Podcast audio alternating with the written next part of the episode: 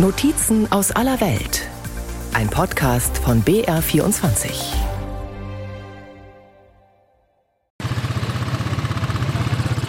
Für ein paar Pesos ist Jennys Bruder Tag für Tag mit seinem motorisierten Dreirad durch die vollgestopften Straßen Manilas gerast. Bis zum Oktober 2017. Mitten in der Nacht schlagen Polizisten in Zivil an die Haustür der fünffachen Mutter. Sie und ihre Familie sollen sofort das Haus verlassen. Wenig später hört sie Schüsse. Zwei in Laken gehüllte Körper werden rausgetragen. Ihr 25-jähriger Bruder und ein Onkel sind tot. Jenny, die ihren richtigen Namen nicht nennen will, erzählt.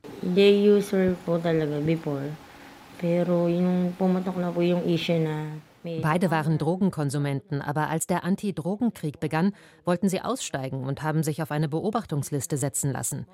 Ihnen wurde versichert, dann würde ihnen nichts passieren. Aber tatsächlich diente die Liste dazu, die Leute aufzuspüren. Und sie dann umzubringen, denn das war Teil des Plans von Rodrigo Duterte, der die Philippinen von 2016 bis 2022 regierte. Er werde so lange alle töten, bis die letzte Drogenration aus den Straßen verschwunden sei war nur einer seiner martialischen Sätze. Er schickte Killerkommandos, Polizisten wurden zu Mördern. Es traf die Ärmsten der Armen, wie die heute 32 Jahre alte Ann, die zum Interview aus ihrem Armenviertel ins Zentrum Manilas gekommen ist. Auch sie heißt eigentlich anders. Ihrem Vater wurde aus nächster Nähe in den Kopf geschossen. Wer genau der Täter war, ist bis heute unklar. Aber sagt die zierliche Frau. Die Polizei war auf jeden Fall beteiligt, denn einige trugen Uniform. Aber sie kamen nicht aus unserer Gegend. Und dann waren damals noch einige andere Männer dabei, aber die waren maskiert, deshalb konnte sie niemand identifizieren.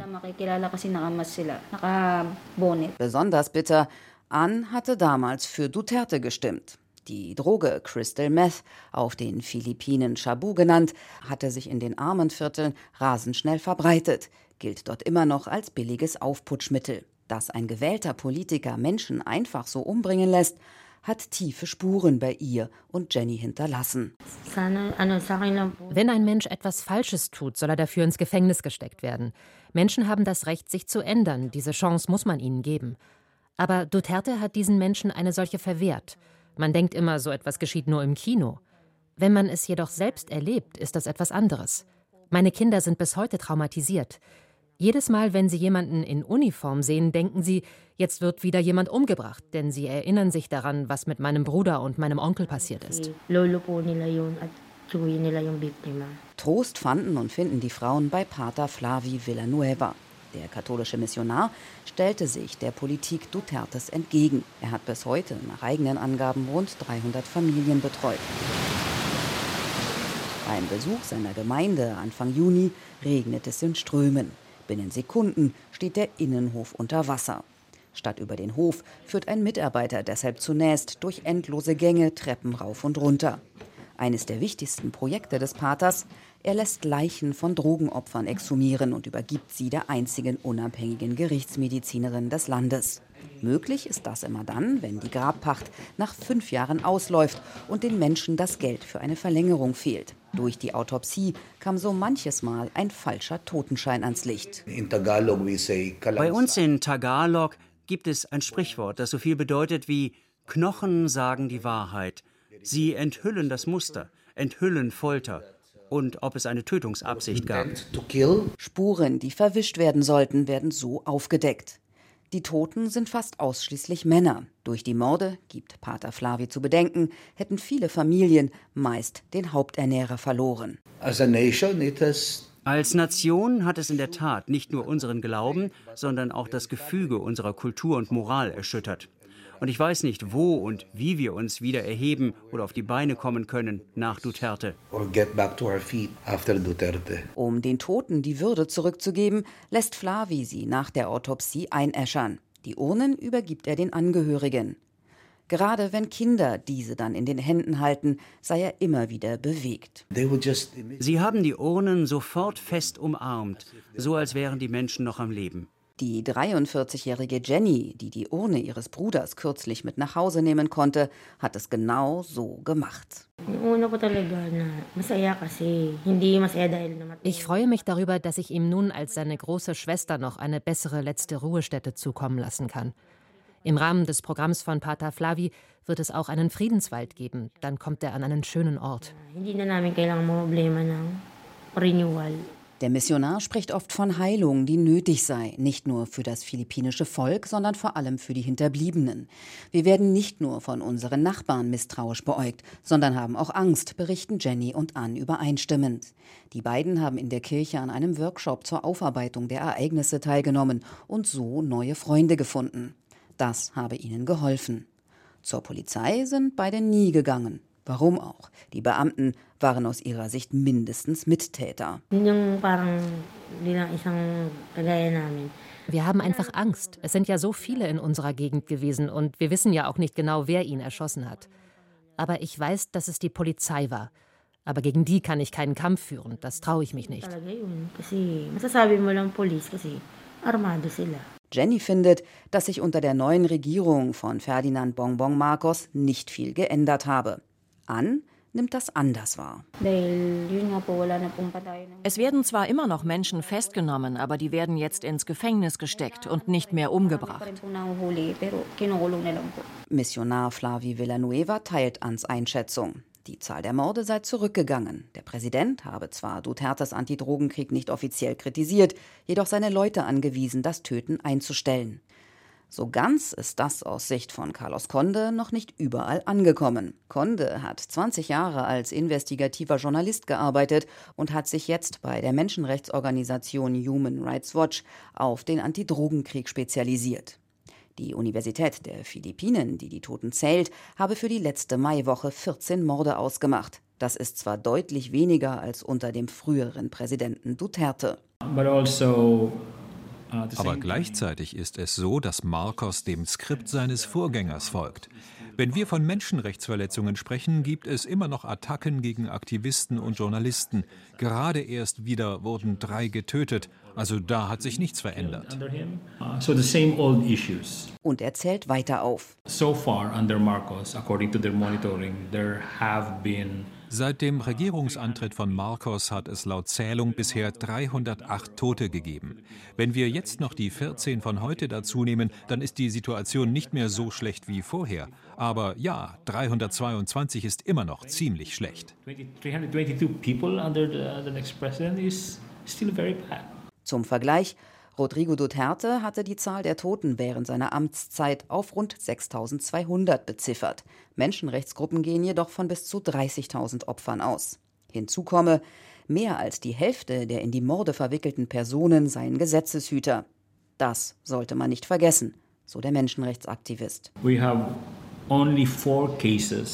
Und nur vier Polizisten wurden bisher verurteilt, und das bei Tausenden von Fällen. Der Antidrogenkrieg war und bleibe eine Politik auch der neuen Regierung, sagt Carlos Conde.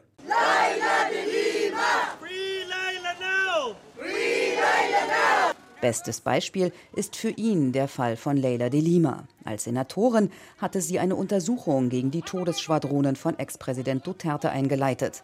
Daraufhin hieß es, sie habe Geld von Drogenbaronen genommen. Sie landete im Gefängnis. Mitte Mai wird sie von einem von insgesamt drei Anklagepunkten freigesprochen. Als sie aus dem Gerichtssaal tritt, wirft die 63-Jährige den Kopf in den Nacken und ruft gen Himmel. Meine Gebete wurden erhört. Das ist ein glorreicher Tag und der Beginn meiner Rehabilitierung. Nach ihrem Freispruch verließ ihr Anwalt eine Erklärung. Ich hatte von Anfang an keinen Zweifel daran, dass ich in all den Fällen, die das Duterte-Regime gegen mich konstruiert hat, freigesprochen werde, und zwar aufgrund meiner Unschuld. Anfang Juni wird ein weiterer Vorwurf gegen sie fallen gelassen. Und obwohl einige der Zeugen ihre Anschuldigungen gegen die frühere philippinische Justizministerin inzwischen revidiert haben, ist de Lima noch immer nicht frei. Anders als ein landesweit bekannter Drogenbaron. Der ist wieder auf freiem Fuß.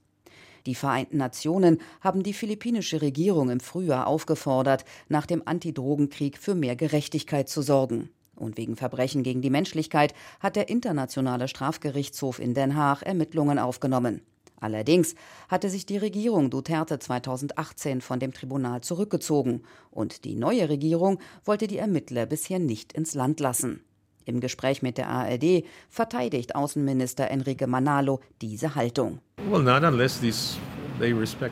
aus seiner Sicht spielt der Internationale Strafgerichtshof in Ländern ohne ein funktionierendes Rechtssystem eine Rolle, um Dinge wie massive Menschenrechtsverletzungen zu verfolgen. Das aber sei auf den Philippinen nicht der Fall. Hier funktioniere die Justiz, sagt der Außenminister. Uh, der Strafgerichtshof dürfe in solchen Fällen nur ergänzend tätig werden. Menschenrechtsaktivist Carlos Conde kennt diese Begründung. Er sieht sie differenziert. Also ich finde es auch unfair, einfach pauschal zu sagen, dass das Justizsystem auf den Philippinen nicht funktioniert. Denn das ist nicht wahr. Es funktioniert sehr wohl. Wir geben zu, dass es für eine bestimmte Gruppe von Filipinos funktioniert. Aber für die besondere Gruppe von Filipinos, die Opfer des Drogenkriegs sind, funktioniert es nicht. Es funktioniert für reiche Leute oder Leute aus der oberen Mittelschicht, die Zugang zur Justiz haben, die Anwälte engagieren können. Aber diese Leute, die Opfer sind, nein, man kann einfach nicht sagen, dass es für sie funktioniert. Dass der amtierende Präsident so zögerlich handelt, hält der langjährige Journalist für reine Taktik. Denn Duterte habe immer noch viele Unterstützer und die könnten Marcos Jr. gefährlich werden. Er kann sich vorstellen, dass die Regierung auf lange Sicht deshalb auch einen anderen Weg zur Zusammenarbeit mit dem Internationalen Strafgerichtshof finden wird. Spätestens zu den Zwischenwahlen 2025. Insgesamt, da sind sich die Beobachter im Land einig, ist es an der Antidrogenfront mit dem Amtsantritt von Markus Junior ruhiger geworden. Viele Menschen haben seit dem Ende der Corona-Pandemie viel mehr mit steigenden Preisen zu kämpfen. Die Wirtschaft kommt nur langsam in Gang. Ein offener Markt im Zentrum der Hauptstadt Manila. An einem Sonnabendvormittag sind die Gassen gut gefüllt. Die Händler haben frische Mangos, Ananas, Melonen, bereits geschälte Kartoffeln und Mohrrüben und verschiedene andere Gemüsesorten ausgelegt. Dahinter liegen an anderen Ständen auf Holzplanken Fisch und Fleisch. Dieser Elektriker steht gerade mit seiner Frau an. Er zeigt den Inhalt einer kleinen Plastiktüte. Im Vergleich zum vergangenen Jahr ist alles deutlich teurer geworden. Wenn Sie zum Beispiel das Stück Schweinefleisch hier nehmen, vor einem Jahr kostete das 170 Pesos Heute sind es 280 Pesos. Also 4,60 Euro statt 2,80 Euro. Meine Familie und ich schränken uns deshalb mehr ein, sagt er. Denn sein Lohn sei nicht gestiegen. Besonders drastisch waren wegen zu wenig Importen zwischenzeitlich die Zwiebelpreise gestiegen. Sie hatten sich mehr als vervierfacht. Für diese Marktfrau bedeutete das, als die Preise so hoch waren, konnte ich mir keinen ganzen Sack Zwiebeln leisten. Das geht jetzt wieder. Ein Stück den Gang runter wedelt eine grauhaarige Frau mit Dutt, Fliegen von ihren verschiedenen Hähnchenteilen. Sie hat Keulen, Darm, Leber und Kopf und Hals im Angebot. Ab und an halten Mopedfahrer davor und kaufen quasi im Vorbeifahren ein Stück Fleisch. Mit der Regierung ist sie nicht unzufrieden. Es ist zwar noch ein bisschen früh für ein endgültiges Urteil, denn Marcos ist ja erst ein Jahr im Amt, aber die Situation ist auf jeden Fall besser als unter Duterte. Sie hofft, dass noch mehr Jobs im Land geschaffen werden, damit weniger Menschen zum Arbeiten ins Ausland müssen. Welch bescheidenes Leben viele Filipinos führen, wird am Stand gegenüber deutlich. Ein 39-jähriger Mann bietet Kokosnüsse an. Verkaufen seine Kollegen und er 700 am Tag, sei das gut, sagt er. Dann komme ich auf 5000 Pesos im Monat. Das geht. Mit umgerechnet 80 Euro sei es zwar hart, aber möglich zu überleben. Der Mindestlohn pro Tag liegt auf den Philippinen bei rund 10 Euro. Der Kokosnussverkäufer verdient also deutlich weniger. Und der Peso schwächelt. Dazu Preise, die in vielen Bereichen immer noch deutlich über jenen vor der Pandemie liegen. Das hatte die Filipinos rund um den Jahreswechsel schwer getroffen, sagt JC Punong Bayam, Assistenzprofessor an der Philippinischen School of Economics. Auch wenn die Lage derzeit etwas besser sei und für dieses Jahr mit einem Wirtschaftswachstum von 6 Prozent gerechnet wird, fürchtet er, es gibt immer noch Risiken für die Inflation auf den Philippinen. einschließlich des Wetterphänomens El Niño und das die Preise für verschiedene Waren wie zum Beispiel Zucker und Gemüse in die Höhe treiben könnte. Die Inflation ist zwar zurückgegangen, aber es besteht immer noch das Risiko, dass sie in den kommenden Monaten wieder ansteigt. Während die Vorgängerregierung vor allem auf China gesetzt hatte, das viel versprochen, aber wenig geliefert hat, versucht Präsident Marcos Jr., die wirtschaftlichen Beziehungen zu vielen Ländern zu vertiefen, hat bereits zahlreiche Auslandsreisen absolviert. Die Regierung rühme sich, sie habe Verträge in Höhe von mehreren Milliarden Dollar abgeschlossen. Doch gibt der junge Wissenschaftler zu bedenken. Viele dieser Investitionen, wenn nicht alle, sind nur Investitionszusagen. Es gibt also keine Garantie dafür, dass diese Investitionen auch wirklich ins Land kommen. Er sieht viele Ansatzpunkte für die Regierung, um die Situation zu verbessern, zum Beispiel den Ausbau der Infrastruktur zu beschleunigen. Oder sie könnte zum Beispiel versuchen, die landwirtschaftliche Produktivität zu steigern, die seit langem stagniert. Es gibt jedoch keine oder nur wenige Anzeichen dafür, dass die Marcos-Regierung gewillt ist, sich wirklich mit all diesen Fragen zu befassen und viele der seit langem bestehenden Probleme und Zwänge der philippinischen Wirtschaft anzugehen. Stattdessen sind Wirtschaftsfachleute wie Punong Bayam irritiert, dass die Regierung in aller Eile einen Investitionsfonds aufgelegt hat. Befürchtet wird, Markus Junior könnte mit Hilfe einer Briefkastenfirma das unrechtmäßig erworbene Vermögen seines verstorbenen Vaters, das immer noch im Ausland liegt, auf die Philippinen zurückholen. Ausgelöst durch die weiter massive Aufrüstung Chinas im westphilippinischen Meer und im Südpazifik und ständige Querelen zwischen der chinesischen Küstenwache und philippinischen Fischern hat Präsident Marcos Jr. in seinem ersten Amtsjahr vor allem die Außen- und Sicherheitspolitik geschärft. Oder, wie Beobachter sagen, er tritt in die Fußstapfen seines Vaters, dessen Politik außenpolitisch westlich ausgerichtet war. Enrique Manalo, Außenminister der Philippinen, ist ein erfahrener Diplomat. Wenn er über China spricht, wählt er seine Worte mit Bedacht. Erst kürzlich, so erzählte er im Exklusivinterview mit der ARD, habe man mit der Volksrepublik Geschäftsvereinbarungen in Höhe von 22 Milliarden Dollar vereinbart. Während wirtschaftlich Hoffnung auf eine engere Zusammenarbeit besteht, kommt er dennoch nicht umhin, die Spannungen im Indopazifik einzuräumen. Es sei bisher kein Einlenken von Peking ersichtlich. Uh, Nun, ich muss sagen, China ist immer noch eine Herausforderung für uns. Wir sind natürlich jederzeit bereit, mit ihnen zu sprechen. Und wir haben bereits eine Reihe von Mechanismen eingerichtet, um unsere wichtigsten Anliegen zu diskutieren. Und das haben wir ganz klar zum Ausdruck gebracht. Aber ich denke, das wird noch einige Zeit dauern. Wir hoffen, dass China eines Tages erkennen wird, wie wichtig es ist, diese Differenzen mit rechtsstaatlichen Mitteln zu lösen. Im April reiste Präsident Marcos Jr. nach Washington zu US-Präsident Biden. Dort sagten die Philippinen den USA die Nutzung von vier weiteren Basen zu. Der Außenminister unterstreicht, dass es sich dabei nicht um Militärbasen handelt, sondern um Einrichtungen der Katastrophenhilfe für den von Unwettern geplagten Inselstaat. Waffen werden dann also dort nicht deponiert, oder? Uh, das wissen wir noch nicht. Das muss erst noch vereinbart werden. Dem Minister ist wichtig zu betonen, dass man sich nicht auf eine Seite ziehen lassen will, weder von den USA noch von China. Im ersten Amtsjahr sei es seiner Regierung gelungen, eine unabhängige Außenpolitik zu etablieren, findet Enrique Manalo. Uh, Die Philippinen sind ein Freund für alle.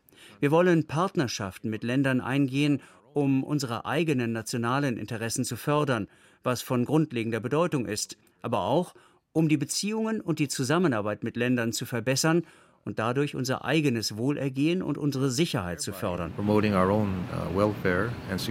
zu der Liste der Länder, mit denen Manalo die Zusammenarbeit vertiefen will, gehört auch Deutschland. Der Präsident hat eine Einladung von Bundeskanzler Scholz zu einem Besuch in Deutschland erhalten. Und wir planen diesen Besuch. Vielleicht ja schon bald. Die Philippinen, ein Freund für alle. Sätze, die Renato de Castro, Professor für internationale und strategische Beziehungen an der La Salle Universität in Manila, schon oft gehört hat. Er redet schnell und voller Leidenschaft. Nun, die Situation ist wirklich angespannt, auch wenn die Philippinen öffentlich sagen, wir sind mit allen befreundet und mit niemandem verfeindet. In Wirklichkeit geht das gar nicht. Nicht mal Jesus Christus hat das geschafft. Das ist also wirklich außenpolitische Rhetorik. Die Philippinen haben im Grunde schon Position bezogen Washington weiß darüber Bescheid, China weiß Bescheid. Die Philippinen gehören mit Taiwan und Japan zur sogenannten ersten Inselkette. Sollte China tatsächlich Taiwan einnehmen wollen, das es immer noch als Teil seines Staatsgebietes betrachtet, hätte das auch für das südostasiatische Land verheerende Folgen. Zum Beispiel auch deshalb, weil tausende Filipinos in Taiwan arbeiten und leben. Nicht nur die Philippinen fürchten zudem die Blockade der Straße von Luzon durch China. Die Meerenge ist eine der wichtigsten Schifffahrtsrouten in der Region. Die Regierung baue deshalb vor. Ich denke, es geht wirklich um die Stärkung der Beziehungen zum Westen im Allgemeinen, nicht nur zu den Vereinigten Staaten, sondern auch zu Japan, gleichgesinnten Ländern der EU und der NATO. Wie richtig er damit liegt, konnten Journalisten Anfang Juni selbst erleben. Die Küstenwache führt gemeinsam mit den USA und Japan die erste trilaterale Übung im südchinesischen Meer durch. Etwa 500 Mitarbeiterinnen und Mitarbeiter nehmen an dem mehrtägigen Manöver teil. Früh um 3 Uhr morgens beginnt in Manila die Ausfahrt. 70 müde Medienvertreter gehen an Bord der Cabra, ein 40 Meter langes Schiff der Küstenwache. Von der Manila-Bucht fährt die Cabra in südwestlicher Richtung mehrere Stunden raus aufs offene Meer. Nach rund sechs Stunden taucht am Horizont ein japanisches Schiff der Küstenwache auf. Es hat einen Helikopter an Bord. Auch die USA kommen langsam näher. John Ibanez ist der Oberleutnant, ein freundlicher junger Mann mit rundem Gesicht, der kurz und bündig alle Fragen beantwortet. Grundsätzlich gehe es darum, wie internationales Seerecht durchgesetzt werde und wie Menschen gerettet werden können. Das Erste, was wir sehen werden, ist, dass die philippinische Küstenwache ein mutmaßlich mit Massenvernichtungswaffen beladenes Schiff entern wird. Nachdem das passiert ist, wird klar, dass vier der Besatzungsmitglieder einer internationalen Terrorgruppe angehören. Und es kommt zu einer Schießerei. Die Journalisten können dies alles aus der Entfernung beobachten. Vermummte schießen auf dem feindlichen Schiff hin und her. Der Küstenwache gelingt es, natürlich, alles unter Kontrolle zu bringen. Allerdings werden laut Drehbuch vier Personen vermisst. Jetzt hebt der Helikopter ab intensiver Austausch zwischen den drei Parteien beginnt. Dann kommen die US-amerikanische und die japanische Küstenwache und unterstützen unsere Küstenwache bei einer Such- und Rettungsübung, um die vermissten Personen zu finden. Sobald sie die Vermissten gefunden haben, wird eingepackt und wir sind fertig. Dass man jetzt zu dritt statt wie sonst üblich bilateral übt, begründet der Oberleutnant der Küstenwache so. Diese geplanten Übungen dienen dazu, unsere Fähigkeiten zu verbessern. Wir werden enger mit unseren Verbündeten Partnern aus verschiedenen Küstenwachennationen zusammenarbeiten und effizienter sein. In Konfliktsituationen werden wir so schneller reagieren können, sagt Ibanez, der am Ende mit dem Ergebnis zufrieden ist. Als eine Drohung gegen China will er die Übungen nicht verstanden wissen. Und hört da kurz auf zu lächeln. Sicherheitsexperte De Castro von der La Salle-Universität sagt, schon bald werden auch multilaterale Militärübungen folgen.